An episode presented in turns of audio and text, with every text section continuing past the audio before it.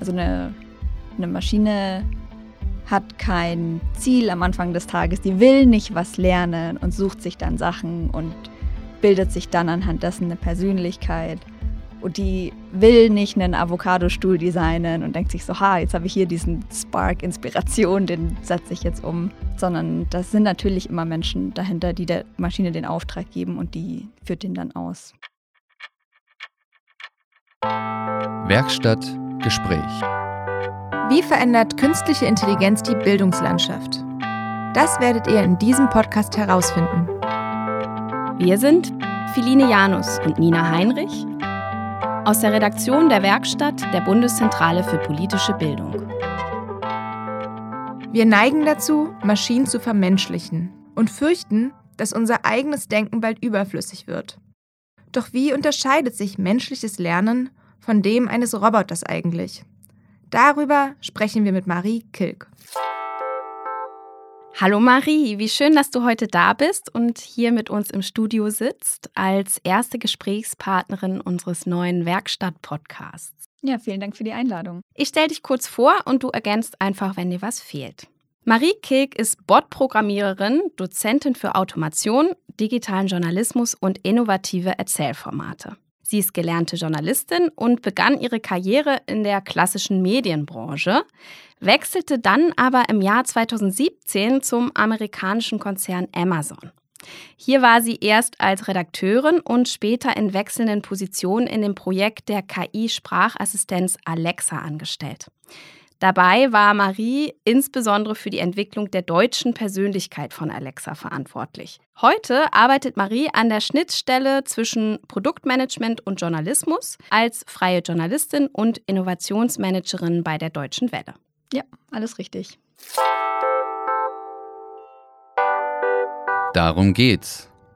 Marie, du hast Bots für verschiedene Medienunternehmen und Universitäten entwickelt, so zum Beispiel den Social Bot Judith Bottler und die erste nicht-menschliche Kolumnistin Anik T. Way für die Tageszeitung Taz. Du weißt also ganz genau, wie KI-Bots funktionieren und kannst uns erklären, was ist maschinelles Lernen?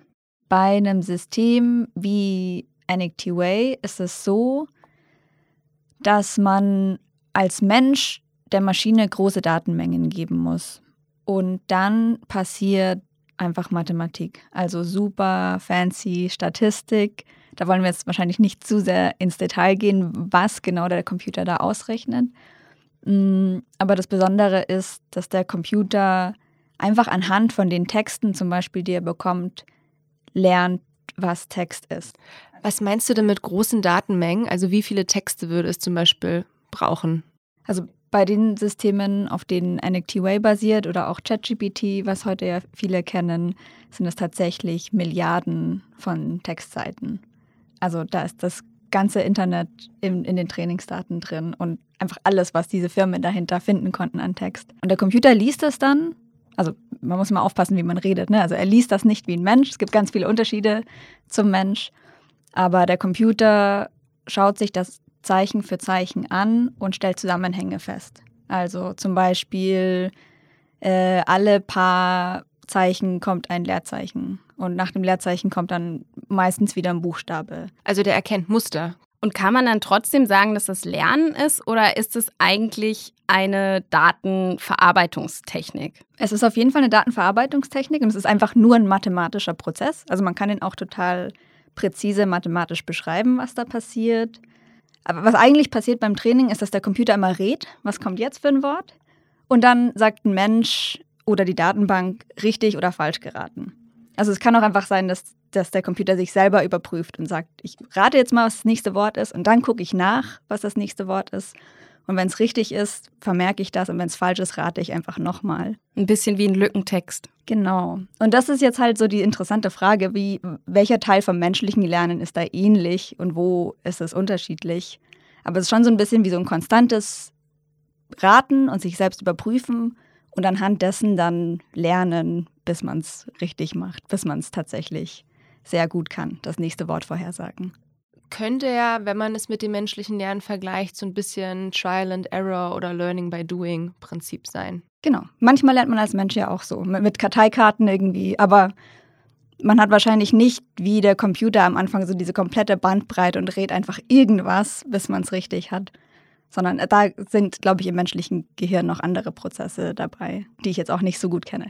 Das heißt, das eine Element ist die Wiederholung. Genau wie wir Menschen wiederholt die Maschine so lange, bis sie es gelernt hat. Und deswegen ähneln dann auch die Lernmuster von Maschinen dem Lernmuster von Menschen, weil Menschen eben diese Maschinen und diese Muster erfunden haben. So funktioniert das. Marie, du kommst ja eigentlich vor allem aus dem Journalismus und hast dir so dieses ganze Bot-Thema aus eigenem Interesse selbst angeeignet, auch um es für deine eigene Arbeit nutzen zu können. Wie unterscheidet sich denn dein journalistisches Arbeiten je nachdem, ob da jetzt ein Bot zum Einsatz kommt oder nicht? Ja, also erstmal ist richtig, ich bin zu dem Thema gekommen, glaube ich, weil ich einfach wollte, dass Maschinen mir Arbeit abnehmen. Also ich fand das eine witzige Idee, auch so aus Science-Fiction-Filmen und Büchern und bin manchmal faul und habe dann gedacht, ich gucke mal, was man mit einem Computer so alles machen kann. Ähm, Jetzt ist es so, dass ich tatsächlich ganz viel mit KI und mit Bots arbeite im Alltag. Ähm, so ein bisschen sind Bots für mich Kollaborateure oder sowas wie. Also nicht, ich möchte gar nicht so sehr von Assistenz sprechen, obwohl das auch total legitim ist, das zu tun. Es sind einfach nur Programme. Ähm, aber ich mag an den Systemen, die es gerade gibt, dass die schon sehr kreativ sein können und dass die sich wirklich für mich wie so ein Gegenpart anfühlen. Was meinst du mit kreativ? Inwiefern sind die kreativ? Im Sinn von, dass da oft überraschende Sachen zurückkommen. Also ich, ich habe wirklich so ein Gegenüber, das ein bisschen dem ähnelt, was ich sonst auch gerne mit menschlichen KollegInnen mache. Also, dass ich irgendwie sage, hier, ich habe eine Idee, aber ich weiß nicht, wie ich anfangen soll. Schreib doch mal einen Anfang für mich. Oder ähm, hier habe ich was geschrieben, schreib das weiter, hast du Ideen? Mm, und es ist nicht unbedingt so, dass es dann immer so gut funktioniert und dass der Bot für mich die Arbeit macht und die Arbeit ist dann fertig. Aber das, was vom Bot zurückkommt, inspiriert mich wieder. Und egal, ob ich es doof finde oder ob ich es gut finde, gibt es meinem Denken nochmal so eine andere Richtung, die manchmal total gut tut in der Arbeit. Also eigentlich so eine Art Sparring-Partner. Du lässt dir gar nicht konkret Arbeit abnehmen, sondern nutzt den Bot, um überhaupt erstmal auf Gedanken zu kommen. Genau. Und was auch noch ein super Beispiel ist, ist so, früher hatte man Synonym-Wörterbücher oder also so überhaupt Wörterbücher. Und da sind die neuronalen Netzwerke, also da sind die, die Modelle, die es heute gibt, auch super gut drin, Wörter vorzuschlagen, weil die menschliche Sprache einfach so gut verstehen, dass ich einfach sagen kann, ähm, ich suche ein Wort, es ist so ein bisschen, auf Englisch würde ich shady sagen, aber ich will, dass es professioneller klingt, kannst du mir fünf Vorschläge geben? Und das Ding versteht halt, was ich meine. Also ein super effektiver Thesaurus. Du sagst gerade, dass die Sprache so gut verstehen. Ich kenne das auch, wenn ich mit so einem Bot kommuniziere, dann ähm, habe ich auch plötzlich das Gefühl, ich will dem jetzt nicht zu nahe treten oder dass der mich irgendwie doof findet oder so, weil sich die Kommunikation teilweise ähm, wirklich echt anfühlt, wie mit einem Menschen eigentlich. Das ist interessant, dass du das sagst. Mir geht es eigentlich fast ein bisschen andersrum. Ich weiß, dass da nichts dahinter ist, hinter dem Bot. Also ich weiß, da lebt nichts, da fühlt nichts. Und trotzdem kann ich nicht anders, als auch dann so ein bisschen in so menschliche Kommunikation reinzukommen und mich bedanken zu wollen bei dem Bond. Äh, und das finde ich, also ich glaube, wenn man sich das bewusst macht, ist es nicht schlimm. Ähm, aber es kann natürlich auch ausgenutzt werden. Also es kann gefährlich sein, weil, weil wir als Menschen einfach so sind, dass wenn mit uns etwas kommuniziert wie ein Mensch, dann kennen wir das nicht anders, außer aus der Kommunikation mit Menschen. Und da müssen wir uns erst dran gewöhnen, dass das dass da trotzdem kein Mensch dahinter steckt. Und was meinst du mit gefährlich? Naja, wenn, wenn ich mich jetzt zum Beispiel in einen Bot verlieben würde und dann wird er abgeschaltet oder wenn ich mit einem Machine Learning-System chatte, das nicht, nicht sicher ist oder keine gute Qualität hat und der empfiehlt mir irgendwas und ich nehme das ernst. Also da gibt es ja auch schon Beispiele aus ähm, zum Beispiel ein Ernährungsberatungsbot in den USA neulich, der dann richtig toxische Tipps gegeben hat, äh, den Menschen, die eine Essstörung hatten und die das total getriggert hat. Und da ist es halt natürlich nochmal was anderes, wenn du das Gefühl hast, es spricht etwas mit dir und gibt dir die Tipps, als wenn du die Tipps nur lesen würdest. Bei Menschen haben wir ja auch immer noch die Tonlage und Mimik, um irgendwie zu lesen, wie jetzt gerade was gemeint ist, was sie sagen. Wenn wir jetzt aber nur chatten, dann können wir es irgendwie trotzdem. Also dann können wir trotzdem einschätzen, okay, ist, ist die Person jetzt sauer oder total ähm, begeistert über das, äh, was man jetzt gerade miteinander schreibt oder so. Ähm, kann denn ein Bot sowas auch auslesen? Also wenn der jetzt das Internet abtastet nach Themen und Sprachfetzen, ähm, kommen Stimmungen da auch an in Debatten? Ja, also das ist ein bisschen so ein anderer Bereich von KI-Systemen. Also es gibt da sowas, das heißt äh, Emotionsanalyse und da wird Maschinen dann extra beigebracht, Texte zu lesen und einzuschätzen, welche Gefühle stecken da dahinter.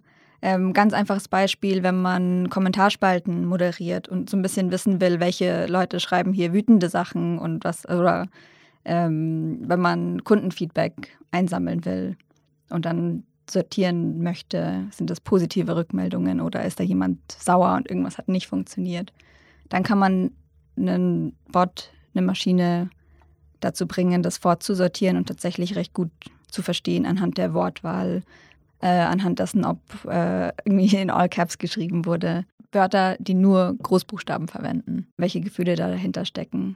Also Sentiment Analysis ist ein echter Bereich der KI. Ähm, es ist aber auch wichtig zu sagen, dass der schon getrennt ist von den anderen Systemen. Also nur weil das möglich ist, dass Maschinen Gefühle analysieren, heißt nicht, dass wenn ich mit ChatGPT spreche, dass da auch eine Sentimentanalyse passiert. Aber dieser Schritt passiert auch, also du hast gerade gesagt, das passiert ja auch über Training. An erster Stelle stehen Menschen, die dieser KI Rückmeldung geben, äh, indem sie auswertet, ah ja, dieser Text ist, glaube ich, freundlich gemeint oder aggressiv gemeint. Es sind immer noch Menschen erst dahinter, die dieses Feedback geben, oder?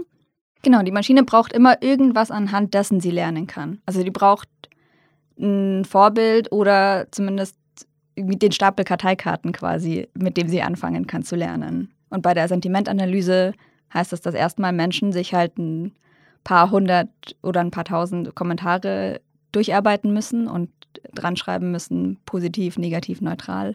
Und das nutzt die Maschine dann, um zu lernen.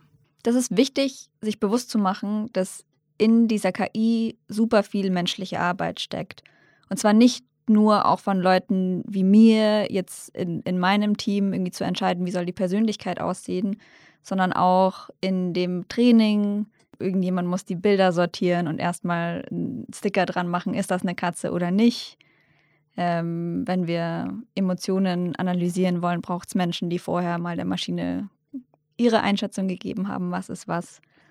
Äh, und die ganze schöne, glänzende KI, die wir heute haben, die wirkt auf uns magisch und es wirkt so, als würde aus dem Nichts was entstehen, was plötzlich total fähig ist. Aber da steckt ganz viel menschliche Arbeit drin.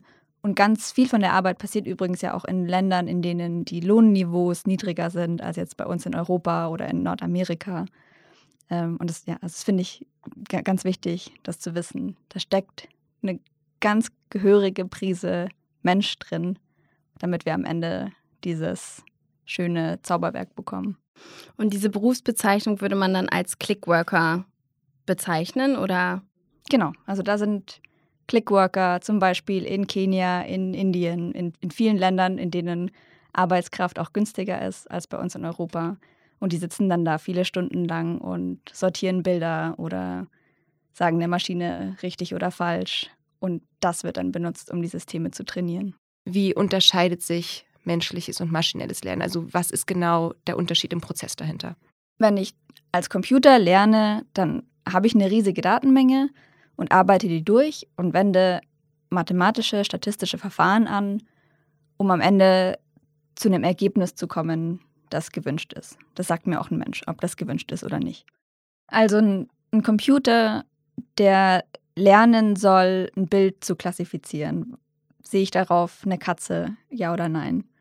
der braucht Millionen von Bildern von Katzen, bevor er diese Aufgabe richtig lösen kann. Also der muss ganz oft Bilder sehen und dann sagen Katze ja oder nein und der rät das und dann sagt ihm jemand, ob es richtig war oder nicht. Und dann probiert er es nochmal und am Ende kann der sehr gut Katzen von anderen Dingen unterscheiden. Ein Kind braucht nicht Millionen Katzen in seinem Leben zu sehen, um zu wissen, wie eine Katze aussieht. Also vielleicht reicht eine Katze schon. Ähm, natürlich sieht das Kind die Katze auch aus verschiedenen Richtungen, aber auch ganz grundsätzlich hat ein Kind wohl eine viel bessere Vorstellung von Konzepten als eine Maschine. Und du musst einfach nicht so stur Millionen Beispiele durcharbeiten, bevor du in deinem Gehirn was verstanden hast, wenn du ein Mensch bist. Kurz erklärt. Mit der Lernfähigkeit von KIs wird seit mehr als zehn Jahren experimentiert. Es ist kein Zufall, dass wir in diesem Zusammenhang ständig von Katzen sprechen. Google trainierte 2012 ein riesiges neuronales Netzwerk. 10 Millionen Katzenbilder wurden der KI dafür gezeigt. Der technische Aufbau einer KI orientiert sich am menschlichen Gehirn, denn ein künstliches neuronales Netz ahmt mit Algorithmen die menschlichen Nervenzellen nach. Marie, ich habe es eingangs in deiner Vorstellung erwähnt. Du hast bei der Programmierung von der Sprachassistenz Alexa mitgewirkt. Was bedeutet es, wenn wir im Zusammenhang mit künstlicher Intelligenz von Persönlichkeit sprechen? Wie bekommt eine KI eine Persönlichkeit? Ich bin in das Team gekommen, als Alexa in Deutschland neu war. Und da hat man sich also gedacht, äh, wir brauchen Leute, die sich gut auskennen in dem Land, die so ein paar kulturelle und sprachliche Dinge der Maschine beibringen können. Ähm, gab auch Leute wie mich in, in ganz vielen anderen Ländern zu der Zeit. Und die Idee ist, dass so eine Sprachassistenz eine Persönlichkeit haben soll, mit der es Spaß macht zu interagieren. Weil ich kann natürlich sagen, äh, Licht an, Licht aus, stellen einen Timer. Aber haben wir ja auch schon angesprochen, sobald etwas mit mir spricht, habe ich ja trotzdem noch so ein bisschen so andere Ideen und andere Gefühle und will vielleicht auch mal was Provokantes fragen oder will mal sagen Danke oder wie war dein Tag? Guten Morgen. Wir Menschen in diesem Personality-Team waren dafür da, um eben diese Antworten zu schreiben, die nicht aus der Datenbank kommen können. Wenn ich nach dem Geburtstag der Kanzlerin frage, dann kann sie sich das irgendwo ziehen. Aber wenn jemand sagt, wie war dein Tag oder du bist eine dumme Nuss, dann gibt es keine Datenbank, die da eine gute Antwort drauf hat. Und das war unsere Aufgabe, eben das zu gestalten, wie diese Persönlichkeit dann sich in diesen Antworten vermittelt. Und wenn du sagst Datenbank, dann ist es das Internet oder eine Datenbank, die erstellt wurde? Ähm, ganz unterschiedlich. Also es kann dann, wenn es ums Wetter geht, ist es halt ein Wetterdienst und für den Geburtstag der Kanzlerin eher Wikipedia oder eine Personendatenbank. Also da gab es andere Teams, die dafür zuständig waren, da die, die jeweils richtigen Datenbanken anzuschließen. Und das ist der Pool, aus der Alexa oder auch andere KIs dann ihre Antworten ziehen. Es ist sozusagen nichts, was sie selbst sich überlegt. Also da muss man nochmal unterscheiden mit anderen KIs, weil also wir damals waren vorsichtig und konservativ. Wir wollten nicht, dass so eine Assistenz was Unerwartetes sagt. Also wir wollten genau wissen, in welchem Fall antwortet sie was. Weil wenn die sonst anfängt, was Rassistisches zu sagen oder jemand zu beleidigen oder Fake News zu verbreiten, wäre einfach viel zu riskant gewesen. Heute, die Systeme, mit denen wir jetzt gerade chatten, ChatGPT zum Beispiel, die sind unvorhersehbar. Also da hat nicht ein Mensch eine Frage sich überlegt und eine Antwort eingetippt, wie bei uns damals, sondern das ist einfach nur so ein Textvorhersagesystem. Die, die lesen quasi die Frage und versuchen vorherzusehen, was eine plausible Antwort sein könnte. Kurz erklärt. ChatGPT ist ein sprach- und textbasierter Chatbot. Die Version ChatGPT 3.5 kann kostenfrei genutzt werden. Diese befindet sich allerdings auf dem Wissensstand von 2021. Deswegen ist der Faktencheck bei der Nutzung so wichtig. Die kostenpflichtige Version ChatGPT 4 hat Zugriff auf aktuelle Online-Artikel und analysiert gegenwärtige Informationen. Diese Version ist dazu fähig, Antworten mit einem höheren Maß an Genauigkeit zu liefern. Laut der Entwicklungsfirma OpenAI kann die KI ungefähr so viele Informationen verarbeiten wie ein akademisch arbeitender Mensch.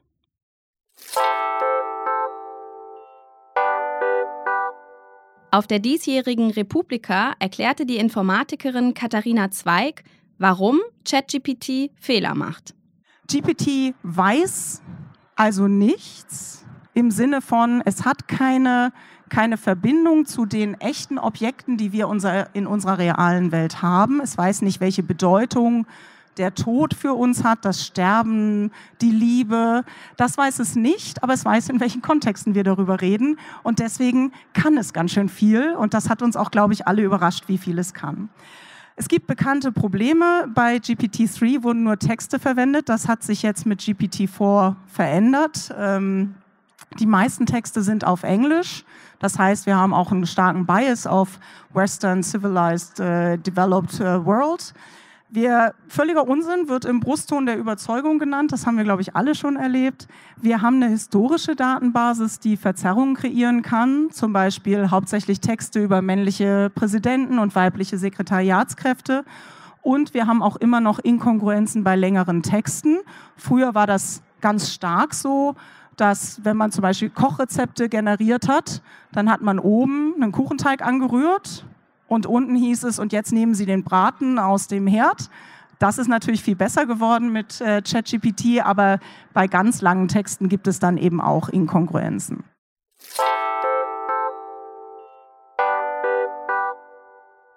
Also KIs wie ChatGPT wissen eigentlich nichts, sondern stellen für ihre Antworten plausible Zusammenhänge her. Marie, werden diese Antworten trotzdem noch von Menschen bewertet an irgendeiner Stelle? Ja, also das wird jetzt sehr technisch. Ähm, es ist so, dass ChatGPT zum Beispiel ja trotzdem gut da drin ist, keine rassistischen und gefährlichen Sachen zu sagen. Und das ist, weil man dann nochmal eine Ebene Mensch drüber gelegt hat. Das nennt sich Reinforcement Learning with Human Feedback, also RLHF. Und da sitzen Menschen dann da und unterhalten sich mit dem Chatbot und geben Daumen hoch, Daumen runter für jede Antwort. Und das heißt, über diese Schicht von einfach nur anhand von Sprache vorhersagen, was könnte man jetzt sagen, liegt dann noch so eine Schicht Mensch drüber, ähm, die dem Bot beibringt, was sind erwünschte Antworten. Also was, was wollen wir von dir und was machst du nicht. Und deswegen kriegen wir bei ChatGPT ja ganz oft so Antworten wie, ich bin doch nur ein Chatbot, ich, ich habe dazu keine Meinung, denn ich bin nur eine künstliche Intelligenz. Du hast ja vorhin davon gesprochen, dass eine KI kreativ sein kann. Was bedeutet da Kreativität für dich? Manche würden ja sagen, dass Kreativität eine dem Menschen eigene Fähigkeit ist. Das sind jetzt die riesigen Fragen. Ne? Also von, vor ein paar Jahren hätte ich auf jeden Fall noch gesagt, ach, Bots äh, können nie kreativ sein. Die können gut Mathe und die können primitiv Texte schreiben, aber die können doch kein Gedicht schreiben, das mich berührt. Ähm, also das hat sich in den letzten Monaten, wenigen Jahren geändert. Ein Beispiel, was ich beeindruckend fand, als war, als die erste Bild-KI rauskam, der man sagen konnte, designe einen Stuhl im Style einer Avocado. Weil da ist in den Trainingsdaten sind ganz viele Stühle drin und in den Trainingsdaten sind bestimmt auch Avocados drin. Aber diese beiden Konzepte zu kombinieren und dann am Ende halt wirklich so spacige grüne Stühle mit irgendwie äh, braunen Kissen, die den Kern repräsentieren, dass du sowas aus der Maschine rausbekommst, ist ja eigentlich schon kreativ. Also was macht ein Mensch, der kreativ ist, der kombiniert bestehende Konzepte auf eine neue Art. Das ist neu. Und in Form von Text gibt es das ja so ein bisschen auch. Ne? Ich kann jetzt sagen, schreib mir ein Shakespeare-Sonett, aber aus der Sicht von Jack Sparrow in Fluch der Karibik. Oder, also ich kann beliebig Dinge kombinieren und die Maschine kann dann tatsächlich so gut mit Text umgehen, dass sie mich vielleicht überrascht und dass die Ergebnisse kreativ sind. Jetzt frage ich mich aber, ist wirklich die KI in dem Fall kreativ gewesen oder war der eigentlich kreative Moment überhaupt ähm, mit dem Konzept daherzukommen, wie wäre es denn, wenn wir mal eine Avocado und einen Stuhl kombinieren? Genau, da, da, sprichst du einen ganz wichtigen Punkt an, nämlich so dieses, was ist überhaupt das Kreative am Menschen oder was, mh, mm, was macht die Maschine wirklich, ich glaube, die Maschinen beeindrucken uns zurzeit ganz oft, weil es uns überrascht, was die können. Aber das ist natürlich trotzdem nicht gesagt, dass die jetzt auf einem Menschenlevel Dinge designen. Also wie du sagst, da ist trotzdem noch ein Mensch, der die Idee hat für das schöne Bild. Und also das sind aber jetzt riesige Fragen, so welche Bilder berühren uns, auch, auch bei menschlichen KünstlerInnen. Ähm, also meine Ansicht ist schon, dass alle KIs, die wir gerade haben, egal wie überraschend und kreativ die uns vorkommen, dass die trotzdem Werkzeuge für uns sind. Also dass es Produkte sind, die Menschen benutzen können, um dann kreativ zu sein oder um zu lernen, aber dass die nicht aus sich heraus Ideen oder Motivationen haben, ist ganz, ganz wichtig fürs Verständnis. Also eine, eine Maschine hat kein Ziel am Anfang des Tages, die will nicht was lernen und sucht sich dann Sachen und bildet sich dann anhand dessen eine Persönlichkeit. Und die will nicht einen Avocado-Stuhl designen und denkt sich so, ha, jetzt habe ich hier diesen Spark Inspiration, den setze ich jetzt um. Sondern das sind natürlich immer Menschen dahinter, die der Maschine den Auftrag geben und die führt den dann aus. Und jetzt? Nochmal zurück zum Lernen. Wie kann denn menschliches Lernen vom maschinellen Lernen unterstützt werden? Ja, ähm, super Frage, weil ich finde, genau darauf sollten wir gucken ähm, wie können uns Maschinen helfen und wie können wir Maschinen so bauen, dass die uns Menschen gut tun. Ähm, beim Lernen gibt es zum Beispiel jetzt gerade so Ideen, dass es doch cool wäre, wenn man als Kind einfach quasi einen KI-Tutor hätte. Und das ist so ein bisschen so, so, wie so eine Mischung aus imaginärer Freund, Freundin oder und Lernprogramm. Und dann kann ich einfach mit dem chatten und sagen, hey, heute will ich, dass du mir bei den Hausaufgaben hilfst, heute will ich, dass wir uns zusammen eine Geschichte ausdenken. Äh, und die Maschine hat dann einfach sehr viel Zeit und Aufmerksamkeit und Zugriff auf all diese Datenbanken, um das Kind dann dabei zu unterstützen. Äh, könnten natürlich auch Menschen machen, aber ist halt so aus Ressourcensicht vielleicht leichter umzusetzen, anstatt jedem Kind dann halt so ein, so ein Mensch an die Seite zu stellen, der genau das alles ist und vielleicht auch jeden Tag eine, eine neue Perspektive, eine neue Persönlichkeit repräsentieren kann, je nachdem, was das Kind sich gerade wünscht. Und wenn man sich so ein Szenario im Lernkontext vorstellt in der Zukunft, gibt es da auch Punkte, wo du sagst, da könnte es echt, da könnte es auch haken? Ja, also ich glaube, zum Lernen gehört noch viel, viel mehr als irgendwie mit einer Maschine oder Datenbanken oder auch Büchern zu interagieren. Ähm, sondern ich glaube, da ist auch ganz viel im Zwischenmenschlichen dass ein, ein anderer Mensch da ist, der mich versteht, der vielleicht auch meine Frage irgendwie zwischen den Zeilen raushört, die ich noch gar nicht formulieren kann, der stolz auf mich ist, wenn ich was gut gelernt habe, der einfühlsam ist, wenn was schwierig ist für mich an den Mathehausaufgaben. Ähm, ich glaube, das gehört auch alles zum Lernen dazu und das könnten wir nicht ersetzen durch Maschinen und wollten wir auch nicht ersetzen durch Maschinen, sondern auch da, da kann die Technologie nur eine Unterstützung sein für lehrende Personen und für lernende Personen ähm, und da vielleicht so ein bisschen entlasten an der einen oder anderen Stelle. Aber im Idealfall machen die Menschen dann mit der Zeit, die sie gewinnen, wieder mehr von ihrer guten menschlichen Arbeit. Weil der physische Raum natürlich immer noch dem, dem Menschen gehört, sozusagen. Also Bewegung, Berührung. Stimme. Also wenn ich ein Kind angucke, in der Schulklasse, dann kann ich als Mensch ja total viel erkennen, was einer Maschine nicht zur Verfügung steht. Und also in Schrift nicht, in Chat nicht, aber selbst wenn die Maschine die Stimme hören kann und selbst wenn man dann ein System drauflegt, was versucht, Emotionen zu erkennen, trotzdem glaube ich, so, wir als Menschen sind einfach gerne auch noch mit anderen Menschen zusammen und das spielt auch alles rein in, in Lernen und, und Spaß haben. Marie, vielen Dank für das Gespräch und dass du heute da warst. Ja, danke euch. Es gibt natürlich noch sehr viel mehr dazu zu sagen, aber wir konnten einen kleinen Überblick zu dem Unterschied zwischen menschlichen und maschinellen Lernen bieten. Und auch ich bedanke mich sehr bei dir, Marie, und glaube, dass wir noch viel von dir hören werden. Dankeschön. Bis bald.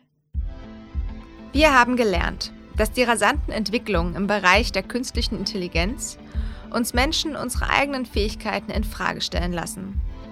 Ganz besonders die Bereiche des Lernens und der Wissensvermittlung bekommen einen vorher so nie dagewesenen maschinellen Mitspieler. Doch wie Marie anschaulich vermittelt hat, gibt es zwischen menschlichem und maschinellem Lernen entscheidende Unterschiede. Während das maschinelle Lernen über mathematisch programmierte Datenverarbeitung funktioniert, lernen Menschen unterschiedlich und in verschiedenen Dimensionen, wie zum Beispiel visuell, durch Haptik und so weiter. Außerdem hat die Maschine keinen intrinsischen Antrieb zum Lernen. Sie verarbeitet lediglich Daten. Wie unser Lernen und Lehren bereichernd durch KI ergänzt und weiterentwickelt werden kann, werden wir in der nächsten Folge Werkstattgespräch mit der Lehrerin und Fortbildnerin Regina Schulz besprechen. Werkstatt Gespräch ist ein Podcast von werkstatt.bpb.de. Redaktion und Hosts Nina Heinrich und Philine Janus. Redaktion BPB Tim Schmalfeld. Ton und Schnitt Robert Traber. Executive Producer Feli Zernak. Produziert von der Kooperative Berlin im Auftrag der Bundeszentrale für politische Bildung. Dieses Audiomaterial steht unter der Lizenz CC BY SA 4.0, die es unter bestimmten Auflagen erlaubt, das Material zu beliebigen Zwecken unter Angaben des Urhebers zu teilen und zu bearbeiten